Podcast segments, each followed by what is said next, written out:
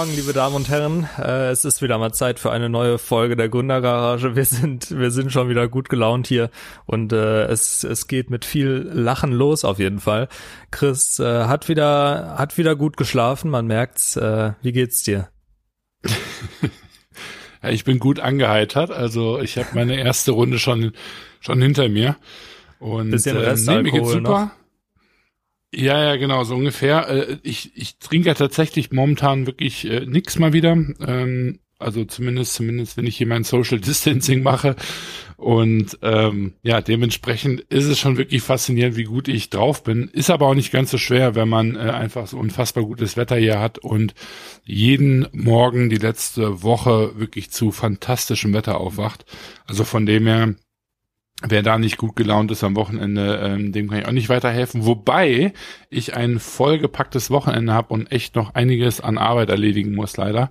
Sprich, ähm, ich werde nicht nur Fahrrad fahren können. mal, mal was anderes. Ja, krass, genau. aber für, für Stockholm ist es auch nicht typisch, oder? So schönes Wetter immer zu haben? Weiß ich nicht. Also ganz ehrlich, seitdem ich hier bin, und ich bin jetzt seit fast sechs Wochen hier, würde ich sagen, das Wetter ist mindestens so gut wie in Deutschland wenn nicht, Echt? wenn nicht sogar besser. Und was ich wirklich richtig, richtig geil finde, ist dieses Thema Sonne geht nicht unter.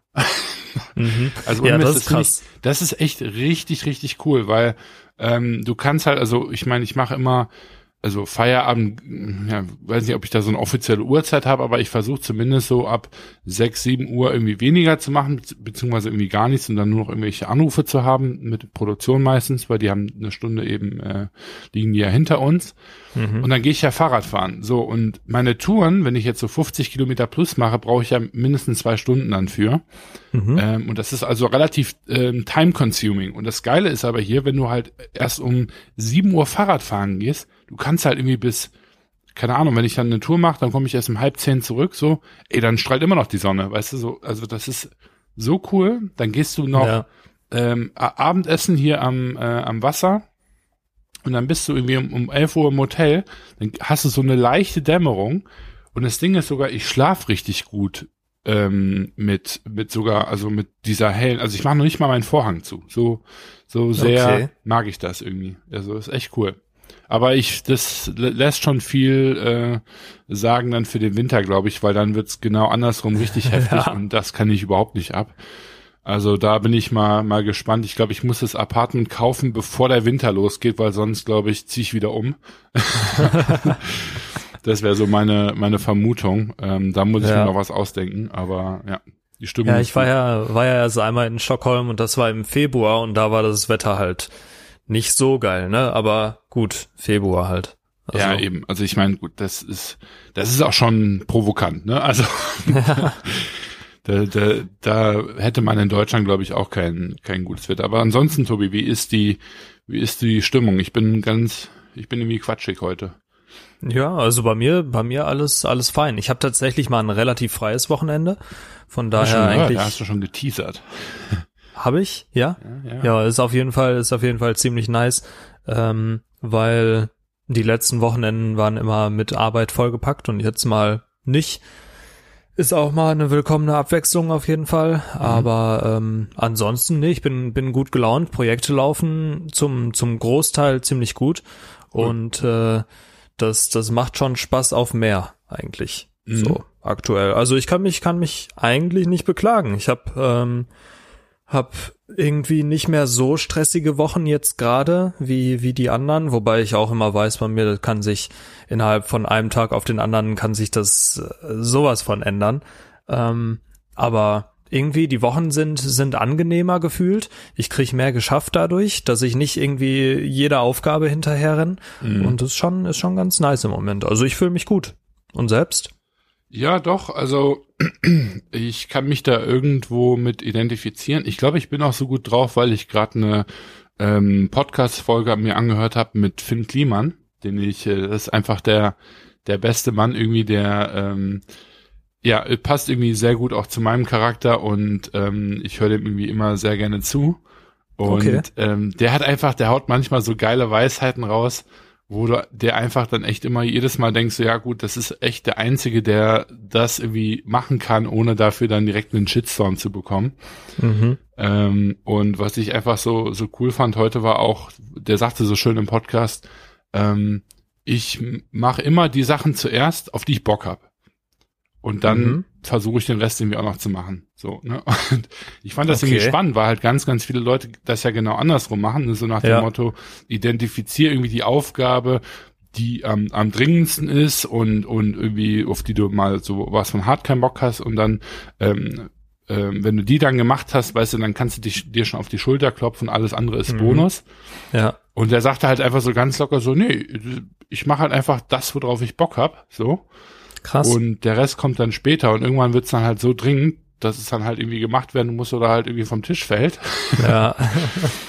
ähm, keine Ahnung, das, das spricht irgendwie sehr gut zu meinem Wesen und ähm, ich freue mich dann, äh, wenn ich da nicht ganz allein draus bin. Kann man sich jetzt, äh, kann jeder für sich selber entscheiden, wie wie gut das ist, aber ähm, ja. es ist irgendwie immer angenehm, auch mal einen Podcast zu hören, der so ein bisschen Druck aus der Leitung nimmt, weil irgendwie so ganz mhm. viele immer in diesem Optimiermodus drin sind und ich muss mich selber verstehen, ich muss die Welt verstehen, meinen Platz in der Welt kennen und so weiter und so fort. Mhm. Und er sagt halt so, nee, fuck it. Wenn ich abends mit meinem Maurer ein Bier trinken will, sind wir beide happy. Ja, und dann denkt man halt nicht drüber nach, was unser Impact äh, jetzt gerade irgendwie ist, ne? Und ähm, das finde ich ziemlich cool, weil irgendwie jeder von Impact und Purpose quatscht und ähm, er halt einfach sagt so, nö, äh, ich ignoriere das. Und äh, ja ja, es macht es wirklich ein bisschen, ein bisschen leichter, denn ich kämpfe tatsächlich gerade mit ähm, mehreren recht großen Themen und das ist auch der Grund, warum ich dieses Wochenende arbeiten muss. Denn ähm, ich darf noch nicht ganz so viel davon äh, erzählen. Ich glaube, du weißt aber so ungefähr, worum es geht. Ich werde ein paar Sachen bei mir im Geschäftsleben irgendwie ähm, anpassen müssen und, und ändern müssen und äh, ja, bereite mich da jetzt gerade drauf vor und versuche irgendwie ähm, sage ich mal, die Entscheidung äh, habe ich bereits getroffen, aber jetzt ist im Grunde genommen eben die Überlegung, wie äh, setze ich das Ganze auch um und wie mache ich das irgendwie so, dass es mich möglichst wenig Nerven kostet und vor allem dann im Nachhinein ähm, meinen Alltag so ein bisschen entlastet und auch so meine Gemütsstimmung so ein bisschen wieder zurückholt und mhm. ähm, Dafür arbeite ich gerade an einer recht großen, umfangreichen Präsentation, die zum einen irgendwie nervig ist, weil ich arbeite sehr gerne an Konzepten, aber sehr ungerne an Konzepten, die mich direkt in so einem großen Ausmaß irgendwie beeinflussen oder mein, mein mhm. tägliches Leben. Und ähm, ja, das ist irgendwie anstrengend, vor allem nicht zu wissen, wie erfolgsversprechend das ist und ähm, ja, wie sehr ich dafür vielleicht auch Probleme bekommen werde, also oder was ist Probleme, aber so ein bisschen so dieses, wie viel Gegenwind es da geben wird und ähm, mhm. naja, ich bin gespannt. Ich hoffe, ich kann das in den nächsten Wochen und äh, Monaten etwas entschlüsseln, worum es da ähm, geht, aber das lastet schon sehr auf mein Tagesgeschäft, würde ich sagen. Und ähm, ich habe dann auch die Tage noch bei meiner Mutter die Bombe platzen lassen, dass ich mich jetzt in Deutschland abgemeldet habe. Das war anscheinend, glaube ich, ein größeres Ding, als ich das äh, wahrgenommen habe. Und äh, da habe ich dann auch noch ein bisschen dran zu arbeiten. Ähm, und ähm, ja, deswegen passiert gerade relativ viel, vor allem auf einer emotionalen Ebene. Ja, krass. Ja, aber ähm, eigentlich also super spannend, ja gut für deine für deine Mutter nicht, aber äh, für dich ja trotzdem äh, super super spannend, wenn es jetzt, ich meine, du weißt ja selber noch nicht, wo es hingeht, äh, haben ja, wir ja auch privat ein bisschen drüber gesprochen. Und ähm, ob es dann irgendwie Stockholm sein wird oder irgendwas in Portugal oder wer weiß wohin, ähm, schon schon irgendwie eine witzige Situation so. Ich meine, ah, ich ich weiß nicht, ich finde Ausland auf der einen Seite mega spannend, ne, da zu wohnen. Ähm, auf der anderen Seite habe ich halt auch die die Erfahrung gemacht, so mit Japan. Und mhm. da könnte ich mir zum Beispiel nicht mehr vorstellen, zu wohnen, beziehungsweise. Da hätte ich dir schon vorher sagen können. ja, zu wohnen, zu wohnen, ja, aber nicht zu arbeiten halt natürlich, ja. ne, in, in dem, in der Kultur, das ist, äh, das ist zu anders dann doch letztendlich. Aber so, also, Portugal, Spanien oder so, könnte ich mir schon vorstellen. Hat schon was. Ja. Ja, das Verrückte für mich ist halt irgendwie, ähm, ich ähm, habe mit der Entscheidung selber gar nicht so viel Probleme oder auch mit diesem, also so nach dem Motto, boah, ist das jetzt ein großes Ding, wie nach Schweden zu gehen.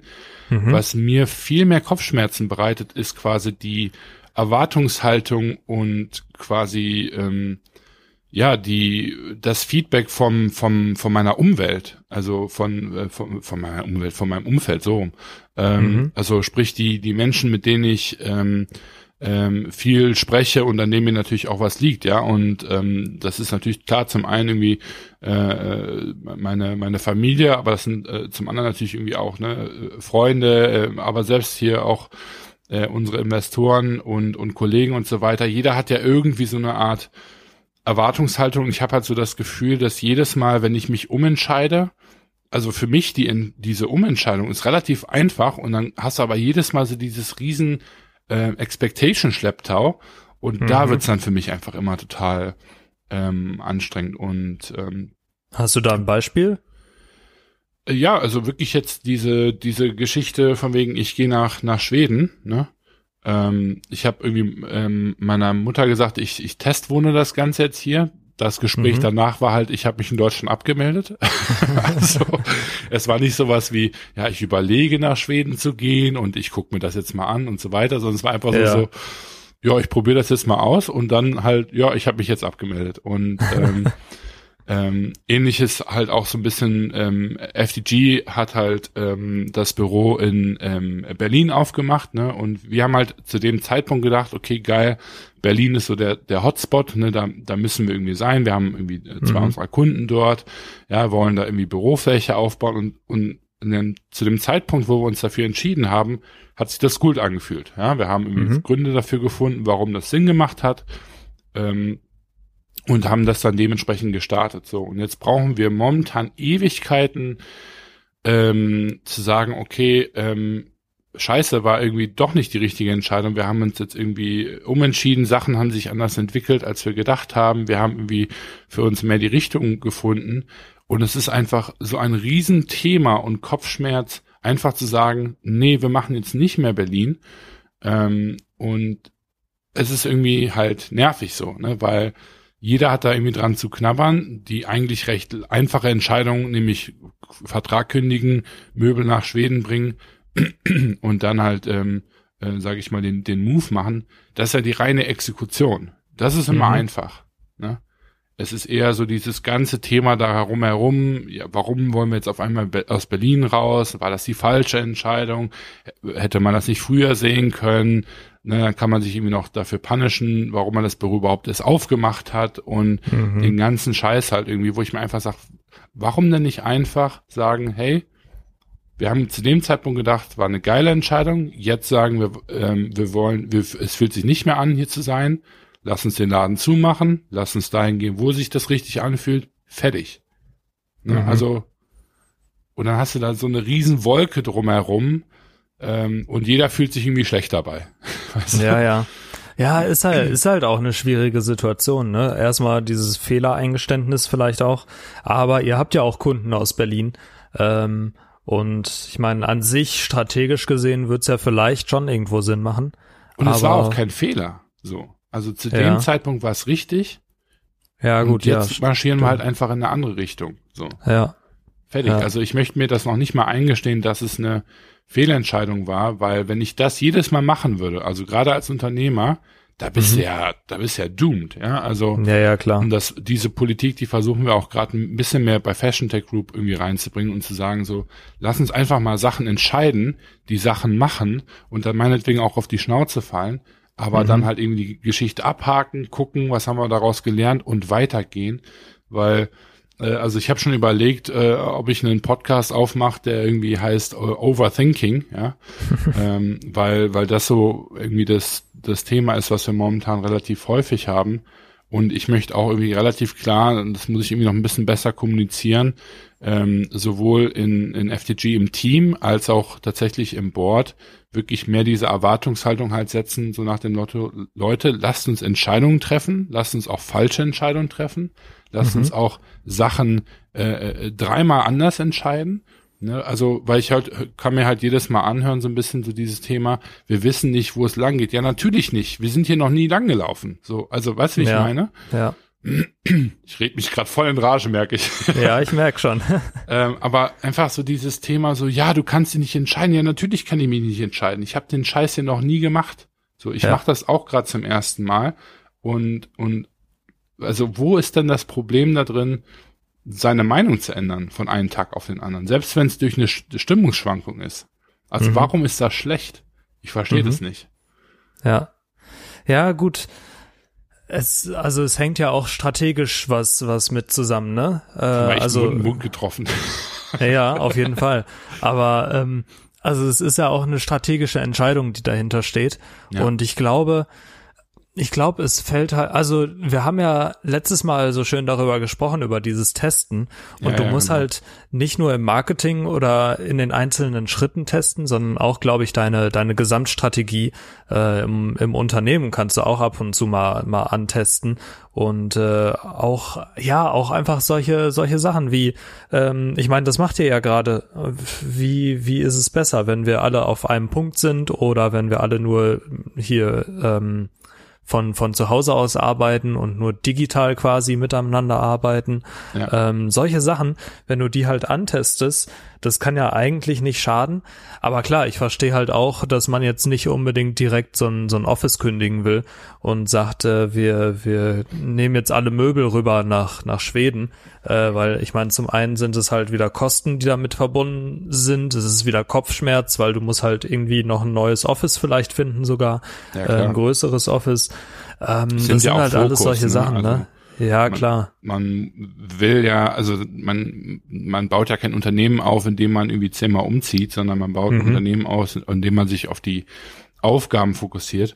Und, mhm. und das verstehe ich auch, aber am Ende des Tages muss man sich halt irgendwie auch bewusst sein, ähm, ein Umzug oder diese Entscheidung halt ist ja okay. Also was, was ja fatal ist, ist, wenn man sagt, okay, wir machen Berlin. Dann machen wir Stockholm und dann sagen wir, ach nee, Stockholm ist auch scheiße. Dann lass uns mhm. äh, Portugal machen. Ja, Portugal ist auch kacke, lass wieder Berlin machen. Also ich meine, ja. klar, dann, wenn man irgendwann so ein, so ein Pattern irgendwie dann äh, in seinen Entscheidungen, in den ganzen Testing findet, ich meine, dann hat man wirklich ein Problem.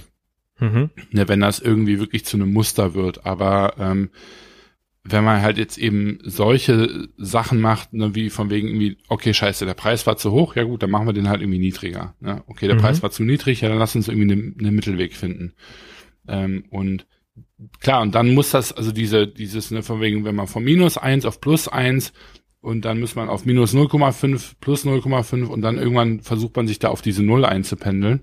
Mhm. Ähm, das wäre natürlich irgendwie der Idealfall, wenn man natürlich immer nur wie so ein Pendel ne, von 100% auf 100% schwingt, ja gut, dann hast du halt wirklich echt ein Thema. Ja. Ähm, ähm, nennt sich dann äh, auch hier die Millennial-Kultur, ne, was man sich dann immer wieder anhören darf. Ähm, aber ich muss aber auf der anderen Seite auch sagen, so diese Flexibilität, die wir heutzutage haben, ist doch das Geile. Warum, warum leben, lebt man das nicht mehr? Ja. Ne? So einfach ja, so stimmt dieses, schon. so ich gehe jetzt nach Schweden, wenn es mir nicht gefällt, fuck it, dann gehe ich halt wieder zurück. So, also ich kann mich nächste Woche in Deutschland wieder anmelden. Weißt du? Ja, vor allem, also das hat ja in so vielen in so vielen Bereichen kannst du das ja anwenden. Ich habe ja auch ja. gesagt am Anfang, ich mache jetzt, ich werde jetzt selbstständig komplett äh, nach dem Studium, wo die meisten gesagt haben, boah, direkt nach dem Studium selbstständig werden ist aber auch eine ja, ja, also risikoreich, ne?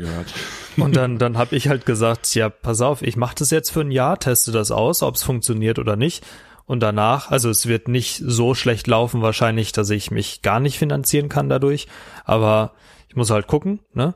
Und ja. danach kann ich mir immer noch einen Job suchen, weil auch jetzt, wenn ich, wenn ich jetzt einen normalen Job mir suchen würde, ich wüsste direkt ein paar Anlaufstellen, wo ich mit Sicherheit einen bekommen würde. Mhm. Ähm, einfach weil, weil ich die, die Fähigkeiten und so, die du dir in der Selbstständigkeit aneignest, die sind halt so wertvoll. Und äh, dazu noch dann irgendwie fachliche Kompetenzen, die ich, die ich habe. Damit findest du relativ schnell einen Job, meiner Meinung nach. Ja. Ähm, Gerade im, im Agenturbusiness oder so. Ja. Und äh, halt, das sind alles so Sachen, du kannst die einfach mal austesten, gerade in unserem Alter natürlich. Ähm, kannst du die einfach mal testen und gucken, was passiert. So, du mhm. hast ja keine mhm. Verpflichtung. Und das finde ich eigentlich ziemlich geil. Ähm, klar ist man da manchmal vorsichtig, aber an sich hast du, hast du vollkommen recht. Kann man, ja, das, kann man einfach mal machen. Ich habe tatsächlich noch ein, äh, ein anderes Beispiel, denn wir haben ja, ähm, ich weiß nicht, vom, irgendwie momentan ist das wieder Thema, wir haben ja letztes Jahr ähm, doch diese riesen Content-Reihe gestartet, ne, wo ich gesagt habe, ja, ja. Wegen, ja, wir fangen jetzt irgendwie an mit unserer Doku und ne, Netflix ich habe Björn habe ich das irgendwie tausendmal gepitcht und gesagt, hier kommen für 7000 Euro im Monat kriegen wir irgendwie ein geiles Team zusammen, die können uns ja. äh, auf unserem Weg folgen und so weiter. Ich finde die Idee auch nach wie vor richtig, richtig geil. Ähm, und wir haben das dann gemacht, ne, und haben auch Videos gemacht. Die Videos sind auch cool geworden, ja. Ähm, aber es hat halt einfach nicht den, den Impact jetzt direkt gehabt, ähm, den wir uns erhofft haben. Oder vor allem das andere Problem war einfach, dass wir ähm, komplett falsch priorisiert haben. Ne? Also mhm. ich glaube nach wie vor, dass es sehr wertvoll ist. Ich glaube nach wie vor, dass es sehr viel Potenzial hat, auch schon zu dem frühen Zeitpunkt. Mhm. Nur ähm, wenn du halt dann eben dein, sag ich mal, Expense Sheet anguckst, ja, und du siehst halt irgendwie, keine Ahnung, 40 Prozent ist äh, Content und dein Businessmodell ist aber halt eben nicht irgendwie, du bist eine Videoagentur, sondern oder du irgendwie ein Produzent, sondern du sagst halt eben wie bei uns, ähm, du baust Produktmarken auf. Mhm. Ja, dann hast du natürlich da irgendwie eine falsche äh, Ausgabenverteilung. Ne? Ja, ähm, ja. Aber was, was ich halt einfach merke, ist so dieses ganze Thema Portugal Manufaktur, ne? Äh, was mhm. wir gerade so ein bisschen am Evaluieren sind. Und wovor ich jetzt, also weil mir das auch so ein bisschen vorgehalten wird, von wegen, was das irgendwie für eine bescheuerte Entscheidung war. Und was ich jetzt einfach merke, ist, ich habe total viel Druck und viel Schiss davor, dass jetzt ähm, andere Ideen, mit denen ich komme, quasi, ich will jetzt nicht sagen ähnlich schlecht sind, aber ähnlich mies in der Priorisierung, sage ich jetzt mal, sind.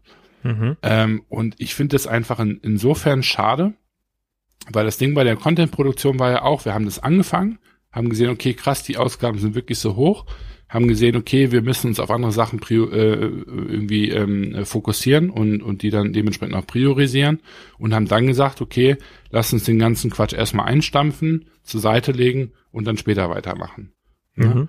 Und wenn ich dann dieses Portugal-Thema mir angucke, wie, wie lange wir da schon drüber quatschen, ob, ob wir das nicht in Schweden machen und, und so weiter und so fort, wo ich mir einfach sage, lass uns das doch einfach machen. Und wenn es halt nicht gut läuft, stampfen wir es ein und dann äh, überlegen wir uns die nächste Geschichte. Weil Fakt ist ja, das, was wir gerade machen, funktioniert nicht gut. Also unsere Produktentwicklung viel zu langsam. Mhm. Ähm, die ähm, Sampling äh, Accuracy, also quasi die Resultate von der Produktentwicklung sind einfach auch nicht gut. Mhm. Ja. Und also wenn ich denen irgendwie zehn Punkte gebe, die die machen sollen, dann kriegen wir davon irgendwie sechs zurück. Ja. Ähm, dann machen wir das nochmal, dann kriegen wir sieben zurück und ja, dann sind irgendwann zwei Monate im Land und dann ist man so bei einem halbwegs guten Produkt.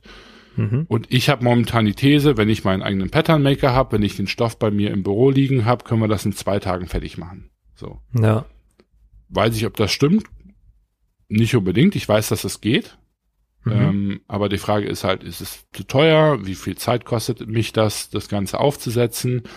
Wie viel Verantwortung äh, haben wir dafür? Was für Liabilities holen wir uns dann da ans Bein? Mhm. Aber am Ende sage ich mir, ich werde es nie wissen, wenn ich es nicht probiere. Ja. Relativ einfach. Ja.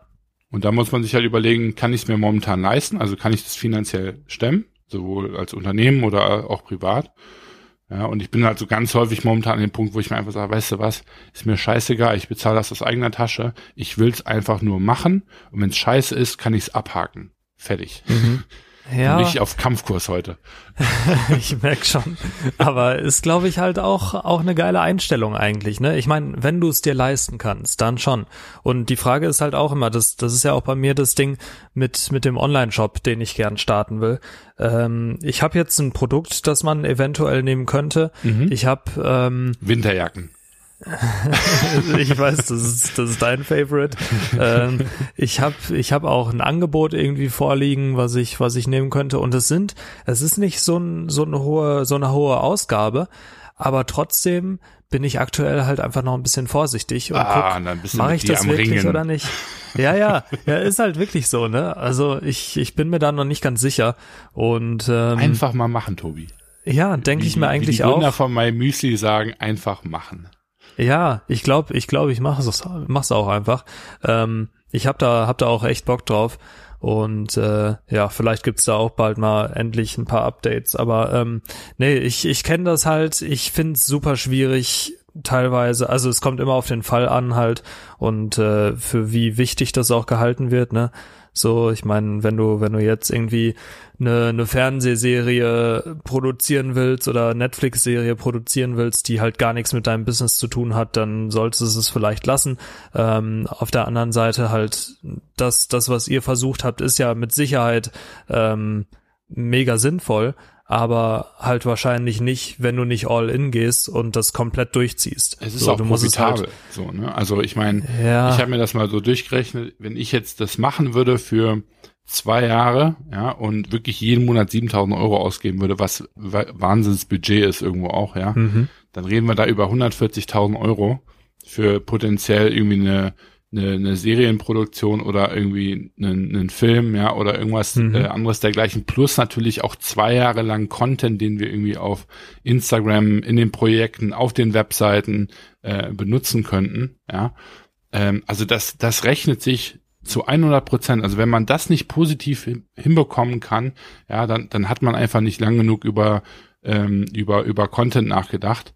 Äh, mhm. Äh, aber das ist 100 Prozent ähm, positiv. Der Nachteil ist, es kostet dich erstmal 7000 Euro pro Monat, ähm, ja, ähm, und du musst halt überlegen, dass, also nicht nur, ob, ob du das finanzieren kannst, sondern auch, kann ich die 7000 Euro auch woanders gebrauchen? Und 7000 Euro mhm. jetzt in dem konkreten Beispiel würden mir in Portugal eine, äh, eine Facility geben von so ungefähr 500 Quadratmetern. Ich könnte für 5000 Euro äh, zusätzlich noch drei Pattern Maker Fulltime bezahlen, plus noch einen Assi ähm, mhm. äh, dazu, ja, und kann damit pro Monat wahrscheinlich an die 300 Samples machen.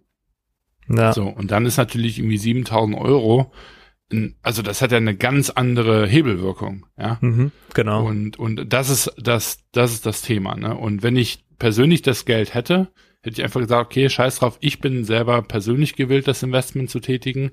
Ähm, Habe ich leider nicht. Ähm, von dem her müssen wir es halt einfach erstmal pausieren. Ne? Aber ja. ja, das ist so ähm, generell, ja, wo ich irgendwie der Meinung bin, da muss irgendwie mehr, mehr Mut sein. Und ich glaube, das ist auch einer der Gründe. Jeder findet das irgendwie total faszinierend, warum Flie Finn Kliman so viel an seinem, in seinem Tag gebacken bekommt und warum der so gut in so vielen Sachen ist. Und ich glaube einfach, sein Geheimnis ist, diese, diese Fuck-it-Einstellung und zu sagen, ist mir scheißegal, was andere Leute denken. Ich habe da gerade einfach Bock drauf. Ich mache das jetzt. Das sagt er ja auch selber sehr, sehr häufig. Und meistens ist er dann sogar so einigermaßen gut in dem, was er macht. Ne? Mhm. Und, und, und ich, ich kenne das schon, ich habe das damals auch viele von meinen Freunden immer gesagt, boah, dein, dein Vater, der kann so, viel, so viele Sachen. Sage ich so, ja, aber auch nur, weil der quasi äh, äh, provokant genug ist zu sagen, bei jedem, bei allem, was er macht, kriege ich hin. So, so noch nie gemacht, aber kann, kann ja nicht so schwer sein. Ne? Mhm. Und dann ist der meistens relativ gut gewesen. So, ne? Also ohne Segelbootschein, äh, irgendwie Segelboot mieten in, in Frankreich mit den Kindern, ja, kein Thema. Ich habe das schon zehnmal gesehen, kriege ich schon irgendwie hin. Ne? Und dann war es auch mhm. einigermaßen okay. Andere ja. Leute wären niemals auf den See gegangen, so, ne? Und, und finden es dann faszinierend, dass er segeln kann. So. Mhm. Ja. Ne? Also viele gehen diesen, diesen Weg irgendwie, irgendwie nicht, weil aufgrund von, keine Ahnung, Peer Pressure, äh, innerer Unsicherheit, whatever. Ja. Und ähm, ja, würde ich mich freuen, wenn man das den Leuten so ein bisschen, ein bisschen nehmen kann.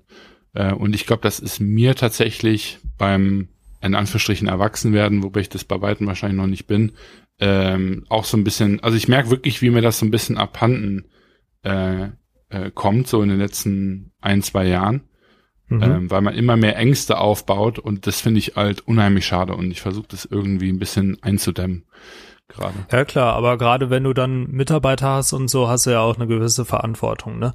Das muss man ja auch, muss man ja auch sehen, dass du halt einfach mehr dann für andere zuständig bist, je, je älter du wirst, beziehungsweise je weiter du dann in deinem Business voranschreitest. Genau, aber das ist halt eine gewisse Grundverantwortung, die musst du mitbringen. Das ist ein bisschen wie Pokern, ja. Also man pokert einfach nur mit Geld, was man auch ausgeben kann. Ne? Und sollte man. ja, ja, sollte man, genau, ja. Aber das ist dasselbe in einem Unternehmen. Ne? Also ja. man geht, geht nur neue Projekte an, wenn man es bezahlen kann. Ja. Und wenn man das auf Pump macht und dann wiederum ähm, potenziell irgendwie andere Mitarbeiter äh, gefährdet, das ist natürlich nicht, nicht cool. Ja, das mhm. gehört da nicht hin. Ja, Rant beendet. Ja, ja, ja. Sollen wir das nächste Thema angehen? nee, ich, ich fand's halt spannend. Also ich, ich stimme dir dazu, aber ähm, ja. Ich wollte auch über was ganz anderes sprechen heute. Äh, du, du hast noch was auf dem Plan, oder wie?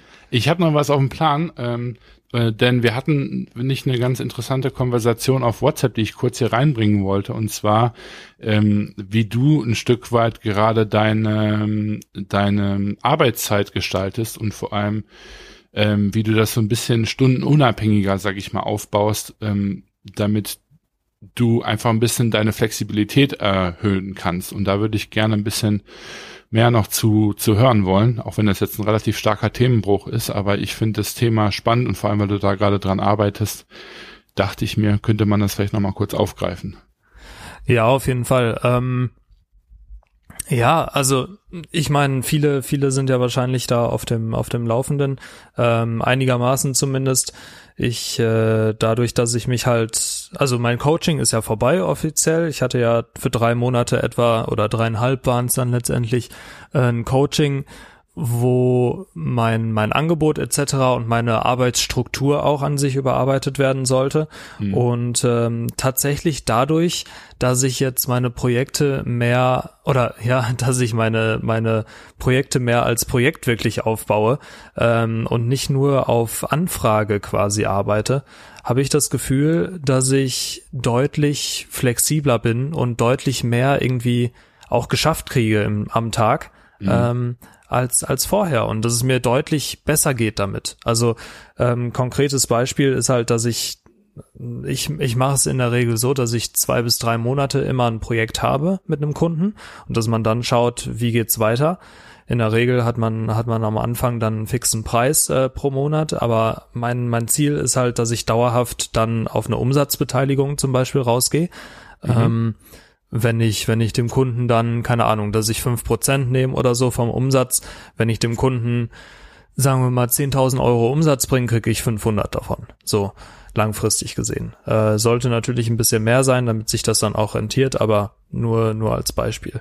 Und ähm, dadurch, dass ich diese, diese fixen Preise quasi hab und nicht mehr nur auf Stundenbasis arbeite, ist es halt tatsächlich so, dass ich deutlich mehr mich auf andere Sachen konzentrieren kann. Mhm. Und also zum Beispiel gestern hatte ich mal ein Meeting mit, mit jemandem seit, seit längerer Zeit vor Ort wirklich, dass man, dass man sich einfach mal anderthalb Stunden hingesetzt hat und gebrainstormt hat, wie man zum Beispiel die Facebook-Ads verbessern könnte. Und sowas hatte ich halt lange nicht mehr.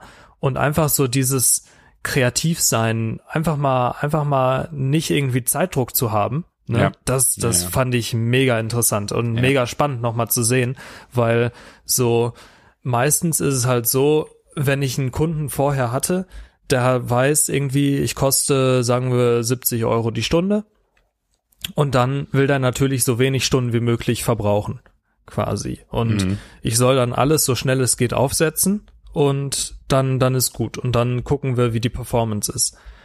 Was halt nicht funktioniert, weil du musst halt eine gewisse Zeit da reinstecken und einen gewissen, gewissen Gehirnschmalz auch einfach mit reinstecken, damit eine Sache funktioniert. Und ähm, das merke ich jetzt gerade. Meist stecke ich tatsächlich pro Projekt mehr Zeit rein, als, als dann vorher auf Stundenbasis.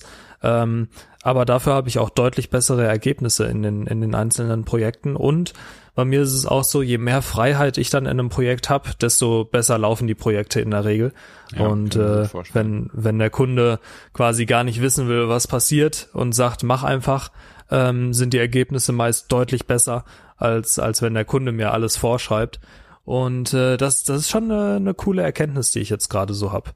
Also das, das macht schon Spaß mit diesem äh, dass man halt nicht mehr so stundengebunden ist. Klar bin ich, bin ich noch in ein paar Projekten und teilweise halt auch, also ich muss natürlich auch sehen, dass ich nicht jetzt Unmengen an Zeit äh, in jedes Projekt stecke. Also kann ich mir nicht erlauben, irgendwie eine ganze, ganze Woche in jedes Projekt, weil so viel Zeit habe ich nicht. Aber an sich dieses, ich, ich weiß, ich bekomme mein Einkommen und muss mir darum keine Sorgen machen mhm. und kann dann so arbeiten, wie ich es für richtig halte. Das ist, das ist eigentlich echt geil, muss ich sagen. Aber gibt es das Geschäftsmodell denn für, für Marketer? Also wenn man das jetzt mal auf die Spitze treiben würde, dass man sich quasi rein über die Umsatz, ähm, äh, Beteiligung, ähm, sage ich mal, finanziert. Also dass man gar nicht mehr sagt, von wegen, ich koste irgendwie 70 Euro die Stunde, sondern man sagt irgendwie eher, wir haben das monatliche Umsatzziel ähm, und wenn das erreicht wird, kriege ich ähm, x Prozent an an Umsatz, dann überlegen wir uns, okay, wie können wir den Umsatz äh, im darauffolgenden Monat irgendwie ver, verdoppeln oder um 20 Prozent erhöhen oder whatever. Ähm, und, und dementsprechend kriegst du dann da deine, deine Fee wieder und die Zeit, die dann da halt reingeht, geht da rein oder ähm, willst du schon so weiter diesen, diesen Hybrid fahren, so nach dem Motto, ich habe irgendwie hier meine, meine 70 Euro die Stunde ähm, und darüber hinaus, weil ich eben natürlich auch sehe, dass so dieser Ripple-Effekt eintritt und ich irgendwo dann auch noch langfristig äh, der Effekt meiner Arbeit, sage ich mal, irgendwie zu sehen ist, ähm, mir dann darüber einfach so eine Art Performance-Bonus, sage ich jetzt mal sicher, wo das dann aber eher mhm. so eine mhm. Art Sidegig ist. Ja, also eigentlich wäre wär das Coolste, diese prozentuale, das immer durchzusetzen, diese Umsatzbeteiligung. Mhm. Ähm, weil es, glaube ich, meine Arbeit auch am besten widerspiegelt, einfach. Ich meine, wenn ich wenn ich 10.000 Euro umsetze oder wenn ich 100.000 Euro umsetze, ist mhm. halt ein deutlicher Arbeitsunterschied auch nochmal ähm, von der Intensivität. Intensität, so. Mhm. Und äh, von daher, also ich, ich fände schon geil, wenn ich das dauerhaft durchziehen könnte. Auf der anderen Seite muss man natürlich auch, also Stunden, Stundensatz macht bei manchen Projekten auch Sinn, gerade wenn du es nicht abschätzen kannst, wie viel Aufwand ist es. Und wenn es jetzt auch kein Projekt ist, das irgendwie direkt Umsatz bringt. Mhm. Ne, kann ja auch sein, wenn ich, ich meine, ich arbeite ja auch ein bisschen am Shop-Design generell oder so, ja. äh, bringe da auch Ideen ja, gut, mit klar. rein und solche ja, Sachen, ne? Ist klar. klar also das ist dann eher Performance-Marketing orientiert und wenn man natürlich jetzt sagt, äh, wir brauchen irgendwie eine neue About äh, Us-Page, ja gut, ja. da äh, wird man jetzt nicht irgendwie im Revenue-Stream irgendwie groß die, die Unterschiede genau. sehen, das macht natürlich vollkommen Sinn, ja. Ja, klar, wobei andererseits auch ist halt ist halt auch so, dass ich theoretisch durch diese durch diese Umsatzbeteiligung auch mehr Spielraum hab. Ne? Mhm. Und dann mhm. kann ich halt viel besser sagen, guck mal hier, ähm, vielleicht, wenn, wenn der, wenn die Projekte wirklich gut laufen, dann ist es meist so, dass ich ein bisschen Puffer hab einfach, dass ich ganz gut bezahlt werde und ähm, dass ich mich dann auch noch an andere Sachen einfach von mir aus setzen kann, wo ich sage, da ist höchstwahrscheinlich irgendwie noch ein bisschen mehr Umsatz rauszuholen, äh, wo es dann in Conversion Rate Optimierung und sowas geht. Ja. Und dann kann ich mich von selbst halt daran setzen. Ähm, aber generell, klar, dieses, dieses Umsatzding, das gibt's. Ähm, das ist natürlich meist bei größeren Kunden dann interessant. Ähm, beziehungsweise, ja, es, es macht halt keinen Sinn, wenn du irgendwie einen Kunden hast mit, sagen wir mal, wirklich 10.000 Euro Umsatz, weil dann, wenn ich davon fünf Prozent nehme, ist es für mich halt nicht interessant. Ja, ne? wobei man halt so. halt aber auch sagen muss, ne, natürlich, dass ähm, wenn man jetzt rein diese Umsatzbeteiligung forciert, also ich meine, wo man dann so ein bisschen von wegkommt, ist so dieses äh, irgendwie eine tote Kuh melken, ne? Also äh, ähm, ne, weil du, ich meine, es gibt halt irgendwie auch viele Projekte so, die halt irgendwie nicht wirklich wachsen und und irgendwie mhm. da da vorankommen und das Potenzial irgendwie umsetzen können, ne? Und dann kann man natürlich klar dann irgendwie seine 70 Euro pro Stunde verlangen und einfach sagen so, jo, die sind irgendwie easy zu handeln und äh, mhm. äh, ne, macht irgendwie Bock, aber das ist so ein bisschen ähm, ja, da ähm, ist jetzt irgendwie eine provokante These irgendwo, ne? Aber ähm, ich, ich finde so ein bisschen dieses ganze Thema, dass wenn du es schaffst, eine Marke, sag ich mal, ähm, zu einem doppelten Umsatz zu verhelfen, dann ist es durchaus fair, dass eben diese äh, Umsatzbeteiligung eben anfällt. Und auf der mhm. anderen Seite, wenn man es eben nicht schafft, diese ähm, Marke zu verdoppeln, dann hat man entweder irgendwie das, das falsche Projekt oder man irgendwie schraubt an einer falschen Baustelle rum. Mhm. Ähm, und, und dementsprechend ist dann halt eben die Frage, wie gut dann da so ein, so ein Stundenmodell äh, quasi wäre, denn das potenziell, also potenziell ist es quasi attraktiv genug für den Freelancer dran zu bleiben. Mhm. Ähm, und ähm, für den Unternehmer geht das aber im, äh, in, in das Risiko, dass man sich, sage ich mal, zu lange auf die falsche Sache konzentriert. Weißt du, was ich meine? Du meinst bei dem bei der Stundenbasis? Genau, ja. Ja. Ne, weil wenn der Freelancer sagt, ey, sorry, ich kann dir nicht ja. helfen, dein Produkt ist scheiße, ich kann dich nicht skalieren, dementsprechend verdiene ich keine Kohle, ich hau ab, ciao, mhm. ist es natürlich kacke. Ähm, auf der anderen Seite weiß man aber auch, äh, woran man ist und vor allem, was nicht läuft. mhm. äh, und konzentriert sich eben darauf. Und wenn man halt eben sagt, nee, ich bezahle ihn pro Stunde, dann kann man sagen, nee, lass uns mal das probieren und dann geht man noch da lang und dann macht man noch das und dann dehnt ja. sich das so in die Länge, wobei wahrscheinlich irgendwie das, das Grundpotenzial immer noch gleich mies ist. Mhm. Ja, ja, stimmt schon. Also du kannst natürlich allen, auf Stundenbasis kannst du dich an alle möglichen Sachen setzen mhm. und ähm, ich sag mal, du als Freelancer verdienst halt trotzdem dein Geld mhm. ähm, und dir ist quasi egal, ja, schon in Anführungszeichen kann dir egal sein, ähm, ob du damit wirklich einen Mehrwert lieferst oder nicht. Ähm, aber also genau, und deshalb, deshalb finde ich es auch eigentlich cool, dieses, dieses prozentuale Ding zu haben, diese Beteiligung, weil du dann ja auch ein intrinsisches, einfach eine, eine Motivation hast dahinter, ja. zu sagen, okay, ich möchte jetzt aber nochmal den, den Umsatz um 10.000 Euro ver, äh, erhöhen einfach. Ja. Ja, und, und vielleicht ähm, ist dann auch die Bereitschaft größer, dass man dann sagt, hey, pass auf, ich mache, ich weiß, ich mache irgendwie Marketing für dich, äh, aber ich glaube, ich habe hier alles ausgeschöpft, was ich irgendwie machen kann, was ich für möglich halte. Ich mhm. habe das Gefühl, es liegt am Produkt, lass uns mal darauf fokussieren oder hol dir vielleicht jemanden rein, weil mhm. ähm, ich glaube, also ich glaube, man arbeitet ähm, quasi lösungsorientierter, jetzt nicht durch die Gierigkeit, aber einfach durch den, durch den Druck, der dadurch entsteht, würde ich mal behaupten. Ja, genau. Und das, also, ist ein guter, ist ein guter Punkt auf jeden Fall, weil genau das würde ich auch, auch sagen, dass es halt dadurch, dass ich jetzt mehr Zeit habe und mehr also ich habe ich hab de facto nicht mehr Zeit, aber ich kann mir die Zeit flexibler einteilen. Ähm, dadurch habe ich schon so das Gefühl, dass ich mich auch auf die Sachen fokussieren kann, die wirklich wichtig sind mhm. und die, ähm, die dann eben den Umsatz auch erhöhen, weil das ist ja das Hauptziel. Ne? Und wenn du, wenn du auf Stunden, äh, Stundensatzmäßig arbeitest, ist es teilweise so, dass du gar kein richtiges, richtiges Ziel ausgemacht hast, sondern du sollst halt einfach eine Aufgabe übernehmen. Ähm, ja. Und ich habe das, ich handle das halt immer so, dass ich sage, okay, was ist dein Umsatzziel? Weil der Umsatz ist meist das höchste Ziel. Und wie kommen wir dann dahin? Mit ja. welchen Mitteln ist halt erstmal vollkommen egal, weil ich muss dann halt rausfinden, was sind die besten Mittel. Ja. Ne, und ob es das Produkt ist, was, was nicht meine, meine Stärke ist, ähm, aber wo man dann sagen könnte, such dir jemanden anders, ähm, oder ob es jetzt das Marketing ist, das E-Mail-Marketing, Facebook und so weiter, ob es der Shop vielleicht sogar ist. Das mhm. sind halt alles so Sachen, an die ich mich dann ransetze. Und äh, klar, da ist auf jeden Fall so, dass ich, dass ich dann da auf jeden Fall bessere Arbeit leisten kann.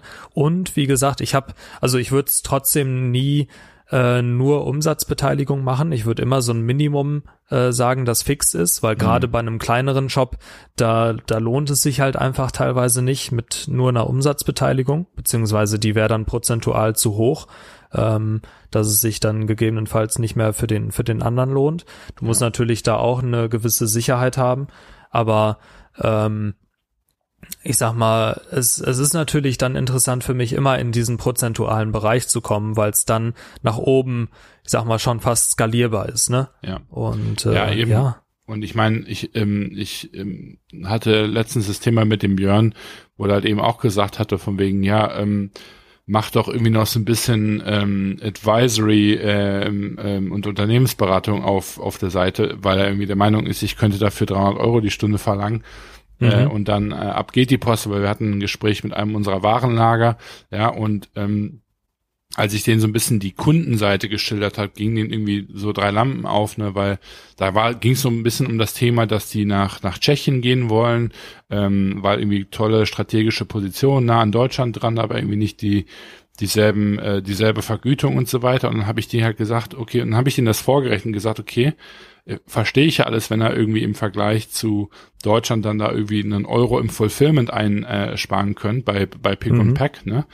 Ähm, aber ich habe denen gesagt, was ist denn mit den mit den äh, Shippingpreisen so von DHL und und Co. Ne? Und dann hat sich halt irgendwie herausgestellt, dass die Shippingpreise in Tschechien zum Beispiel äh, teilweise wesentlich höher sind als in äh, Estland äh, zum Beispiel, wo die jetzt, äh, wo unser Warenlager, also eins unserer Warenlager äh, jetzt gerade ist, ne? Und mhm. da habe ich halt auch gesagt, Leute, also einen Euro Unterschied im Fulfillment klar, ist ein Riesending, das sind irgendwie 50 Prozent äh, im Vergleich zu irgendwie anderen Fulfillment-Lägern. Mhm. Ähm, aber auf den Gesamtkostenpreis, den eine Modemarke hat, ist also meistens die, die größte Marge und größte Preisunterschied im, in den Shippingkosten. Ne, mhm. weil wenn du da drei, vier Euro sparst, dann kannst du das, das teuerste, teuerste Fulfillment Center auf der Welt haben. Ähm, da machst du trotzdem noch ähm, äh, Plus, wenn du halt eben eine geile ähm, Shippingpreise hast, international. Mhm. Ne? Ähm, und gerade weil dieser Markt ähnlich beschissen ist wie dieser Fliegermarkt, so nach dem Motto, ähm, der, der Flug von Frankfurt nach Stockholm über Zürich ist günstiger als der Direktflug. Äh, das, dasselbe Thema hast du halt auch im, ähm, im, bei den äh, Shipping Carriern. Ähm, mhm. Dass also quasi nur weil du näher an irgendeinem Ort dran bist, heißt das noch lange nicht, dass du da auch günstiger hinkommst mit deinen ja. Paketen. Und das sind halt so Themen, wo ich dann immer sage, so, boah, ich finde 300 Euro so als Stundenlohn unfassbar hoch. Also mhm. ich meine, das ist irgendwie also unglaublich, ja. Also mhm. wenn ich mir da meine 40 Stunden Woche ausrechne, dann würde ich ja im Himmel schweben, also gehaltstechnisch, ja. ja. Ähm, und gleichzeitig habe ich mir dann aber auch gedacht, dieses Gespräch, was wir da hatten, wo die dann nochmal überlegt haben und gesagt haben, so, hm, vielleicht sollten wir da irgendwie doch nach Portugal gehen oder woanders. Da denke ich mal, also da hängen halt so Entscheidungen dran, die die unter Umständen halt mehrere Zehntausende bis Hunderttausende von Euro sparen äh, mhm. kann und äh, unter Umständen auch wesentlich mehr Kunden bekommen, was dann denen, äh, deren Umsatz dann dementsprechend verdoppelt. Und dann ist halt eben die Frage, macht 300 Euro dann an der, an der Stelle überhaupt Sinn? Weil dann wäre ich ja irgendwie unterbezahlt. Ne? Sagen wir mhm. mal, ich habe das jetzt drei Stunden lang gemacht, dann sind es 900 Euro. Das hat die wahrscheinlich mehrere 10.000 Euro gespart. Sprich, im Prozentanteil sind wir da wahrscheinlich unter einem Prozent mhm. an, an, an Effekt den das Ganze hatte. Sprich, du kannst entweder irgendwie eine total abartige Summe verlangen pro Stunde, wo irgendwie jeder sagen wird, sag mal, bist du komplett bescheuert, ne? Ja. Äh, weil ich meine, 300 Euro ist ja auch schon echt heftig, wenn du als 26-Jähriger da ankommst und sagst, jo, ne, hier, das ist mein Preis. Ja. Ähm, schäme ich mich sogar selber für irgendwo, weil ich mir denke, das ist irgendwie nicht normal. Wenn du dann aber sagst, okay, wisst ihr was?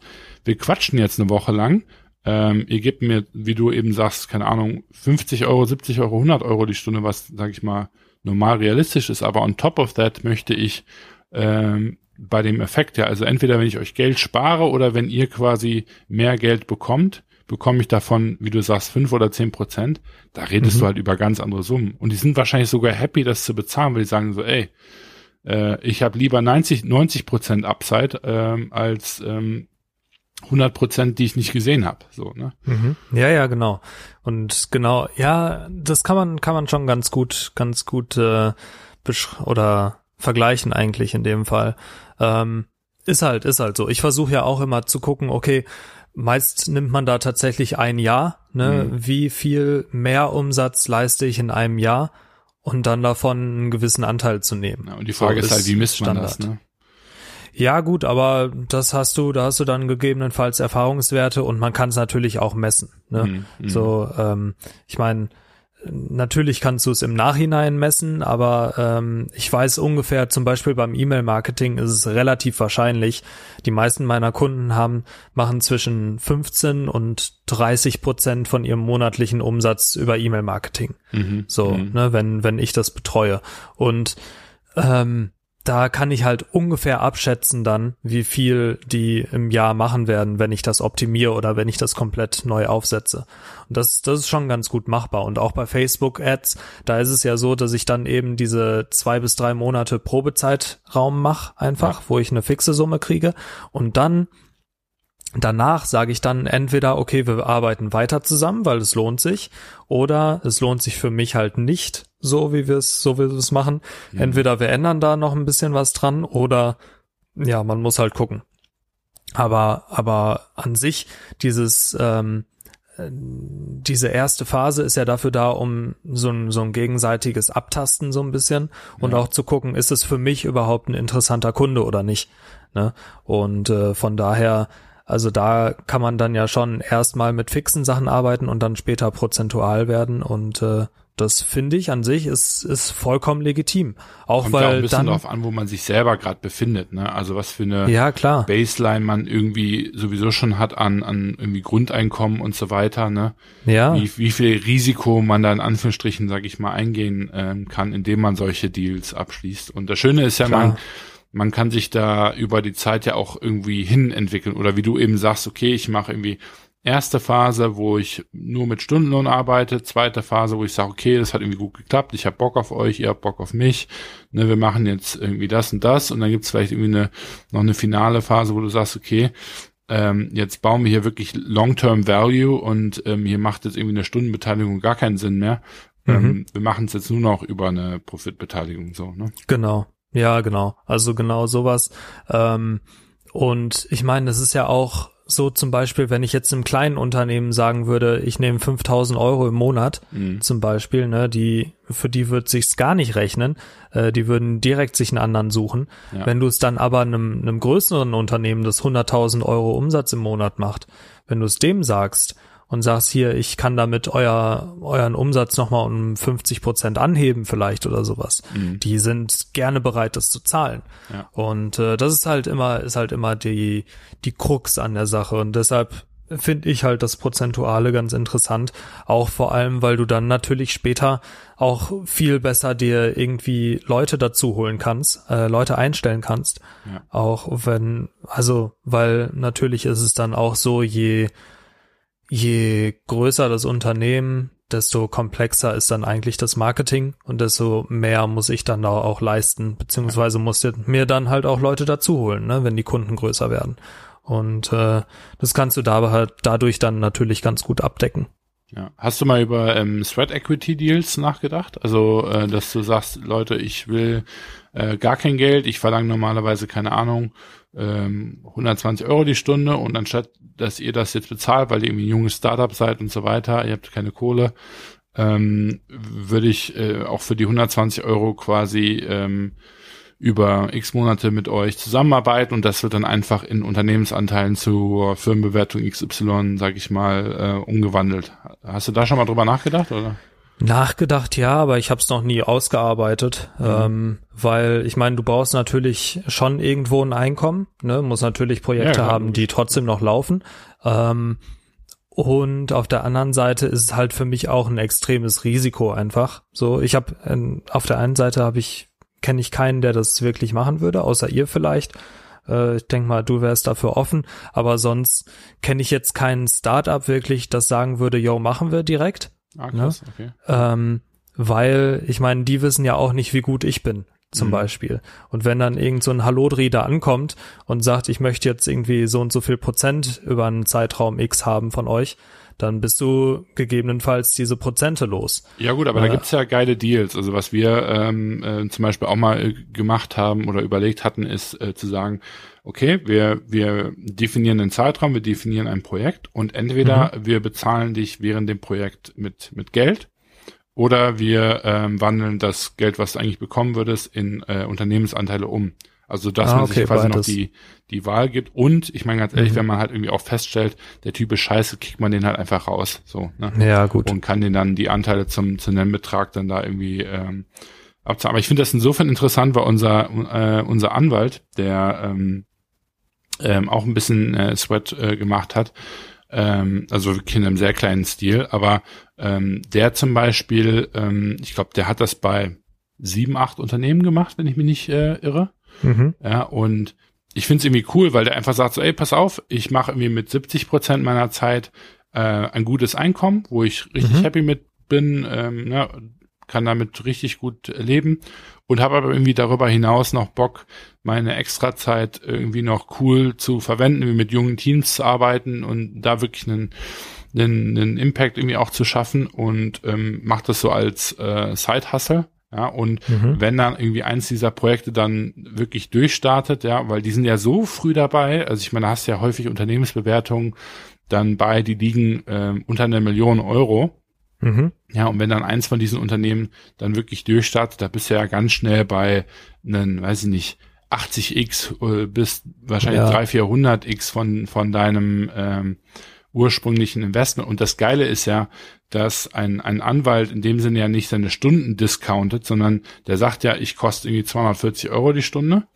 Und das bekommt er ja in Unternehmensanteilen, die das Unternehmen zu dem Zeitpunkt wert ist. Und mhm. nur wenn die Unternehmens, äh, also nur wenn die Unternehmenswert runtergeht, verliert er ja im Grunde genommen. Alles andere ist mhm. plus. Ne?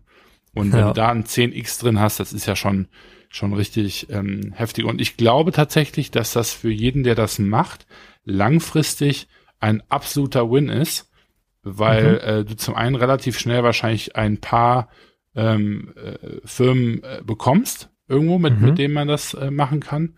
Ähm, und ich sag mal halt einfach, die Wahrscheinlichkeit, dass man sein Geld zurückbekommt oder zumindest ein Teil ist, ist relativ niedrig, wenn man das mit mehreren Unternehmen, äh, Quatsch, die Wahrscheinlichkeit, dass man das nicht zurückbekommt, ist relativ niedrig. Mhm. Weil ja. ähm, da, müssten ja wirklich 100% der Projekte pleite gehen. Und wenn nur ein Projekt, Projekt gut geht, ist der Return dort so hoch, dass das relativ einfach die anderen Projekte ausbalanciert. Also ich würde sogar behaupten, da lehne ich mich jetzt mit aus dem Fenster, dass das sogar profitabler ist als ähm, Business Angel oder ähm, Venture Capital, Private Equity, die quasi in äh, Series, ähm, also in Seed-Runden und Series A-Runden und so weiter ähm, reinkommen, weil da, wo Spread gemacht wird, da bist du ja wirklich ganz, ganz am Hardcore-Anfang. Und äh, wobei dann da auch natürlich noch die Failrate am höchsten ist. Das ist vielleicht in der Series mhm. A dann auch nochmal anders. Aber ähm, ja, finde ich irgendwie ganz spannend, weil ich irgendwie vielen, die im Freelance-Bereich sind, dass äh, irgendwie rate, vor allem wenn man halt eben äh, jung ist und die Zeit dafür aufwenden kann. Aber ja, hast natürlich vollkommen recht, man muss seine Button, Bottomline erstmal selber natürlich decken. Klar, finde ich auch spannend. Ähm, der, der andere Punkt ist halt, dass wenn das Unternehmen noch super jung ist, ist es auch schwer dafür Marketing zu machen. Ja. Äh, es ist immer leichter, wenn das Unternehmen schon einigermaßen bekannt ist, weil dann kannst du, hast du deutlich mehr Daten und so weiter zur Verfügung, um, um da zu skalieren. Das geht halt am Anfang noch nicht und es ist am Anfang, kleinere Kunden sind deutlich mehr Arbeit für mich als größere. Mhm. Erstmal. Mhm. Ne? Deshalb ähm, schwierig. Ja, Aber kommt dann natürlich auch darauf an, wofür man dann, ähm, also wenn du jetzt sagen würdest, ja, du baust ja. für jemanden einen Online-Store auf, ja, der ja, ja, klar. davon keine Ahnung hat, dann ist das natürlich für solche Leute auch ziemlich, ziemlich cool. Also halt eine ja. sehr teure Variante häufig für Gründer, ähm, sage ich mal, mhm. ähm, Arbeitsleistungen reinzuholen, ähm, zumindest wenn es dann irgendwie gut läuft. Mhm. Aber auf der anderen Seite, weil es eben um solche kleinen Prozentanteile geht, ähm, ähm, häufig eine ganz eine ganz gute Lösung, äh, wenn es vor allem auch wichtig ist für das Unternehmen und für die ja, gucke ich mir gucke ich mir irgendwann mal genauer an. Alright, ich würde mal sagen, wir müssen jetzt hier einen harten Cut machen. Ähm, ich könnte zwar noch weiter quatschen, aber äh, die die Folgenlänge explodiert gerade so ein bisschen. Ja, ich ähm, habe auch noch ein Thema für für nächste Woche hebe ich mir das dann auf. Oh je. Äh, okay. Bin mal gespannt, ob du dich damit ein bisschen schon beschäftigt hast. Aber ja, gucken nicht. wir mal. Ich ich teste dich. ja, cool. Alles klar. Yes. Würde ich sagen, Gut. packen wir's. Gute Woche packen euch wir's. und wir hören uns dann nächste Woche. Machen wir so. Ciao, jo. ciao. Ciao.